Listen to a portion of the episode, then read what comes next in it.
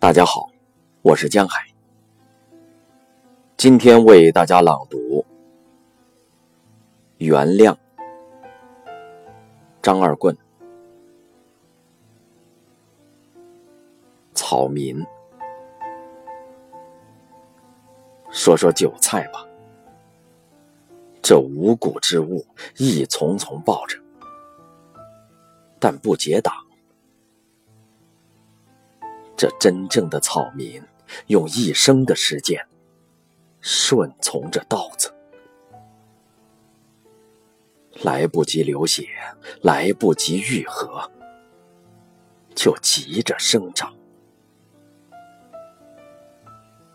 用雷同的表情，一茬茬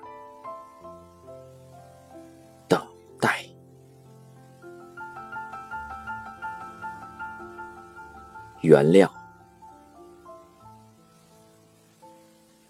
原谅少女，原谅洗头房里十八岁的夏天的身影，就是原谅他田地间佝偻的父母和被流水线扭断胳膊的弟弟，原谅嫖客。原谅他的秃顶和旧皮鞋，就是原谅出租屋的一地烟头和被老板斥责后的唯唯诺诺，也是原谅五金厂失业女工提前到来的更年期，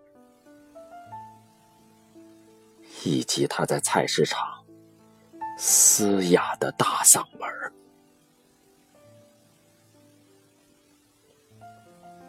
原谅窗外越擦越多的小广告，还要原谅纸上那些溃疡糜烂的字眼。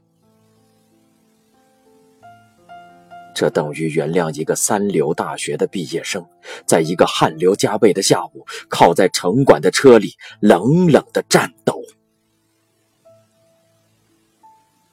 也等于原谅凌晨的廉价旅馆里，他狠狠的撕去。一页去年写下的日记，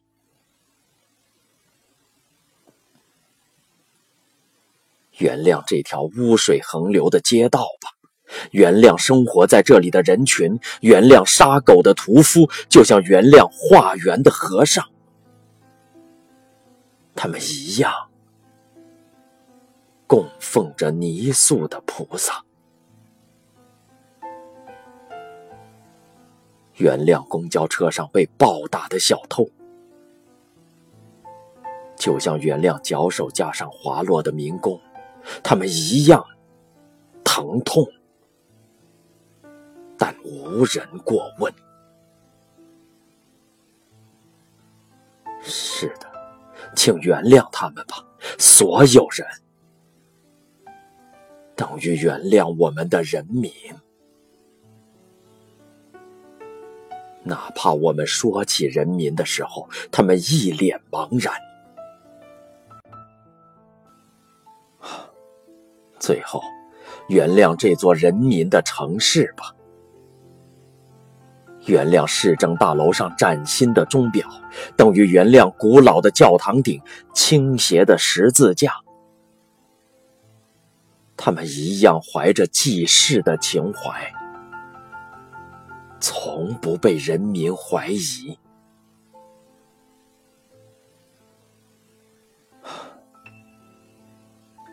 原谅人民吧，等于原谅宪法和圣经。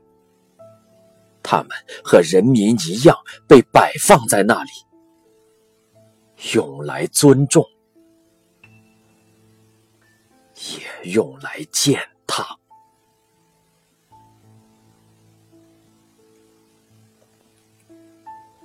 挪用一个词，比如“安详”，也可以用来形容屋檐下那两只形影不离的麻雀。但更多的时刻，“安详”被我不停的挪用着，比如暮色中爱檐下，两个老人弯下腰身，在他们早年备好的一双棺木上，又刷了一遍漆。老两口一边刷漆，一边说笑。棺木被涂抹上迷人的油彩。去年或者前年，他们就刷过。那时候他们也很安详，但棺材的颜色显然没有现在这么深。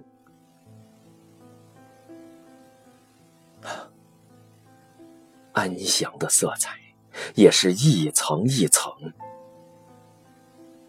加深的，不必向今天要证据。这是我的浩荡落日，无可争议。一条路如寄语，若隐若现。他推开荒草萋萋，从不抵达什么。流水搀着流水，越走越瘦；炊烟背着炊烟，无望升起。不必向他们索要存在的证据，不必向人世间的温存和悲怆索要理由。为一个人内心隐约的不安鼓掌吧。他带着灰蒙蒙的影子走过这里时，就像带着一面永不飘扬的旗帜。不必问他的圆满在哪里。暮晚降临了，他收回影子，如一个苦涩的汉子，轻轻的卷回。滩涂上的海带和盐巴，不必像今天要什么证据。心跳压着呼吸，天空压着海面，蓝磨损着蓝。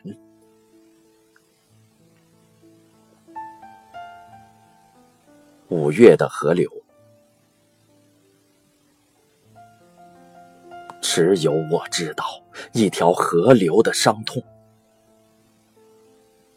它在五月干旱的人间，一寸寸收紧两岸。现在，它被掠去了澎湃、汹涌、荡漾。这些波光粼粼的字眼，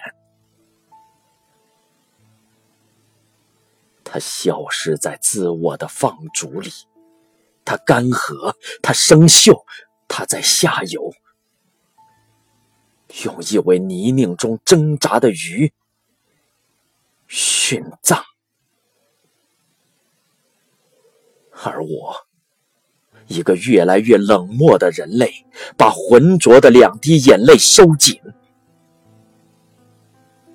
仿佛那是悬着的命。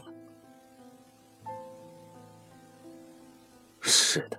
我还不能为一尾鱼的死活而放纵，我不可以像一条暗藏着杀机的河流，把自己碾死在此地。这无所忧患的人间，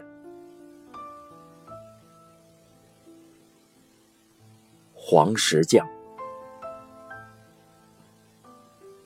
他祖传的手艺，无非是把一尊佛从石头中救出来，给他磕头；也无非是把一个人囚进石头里，也给他磕头。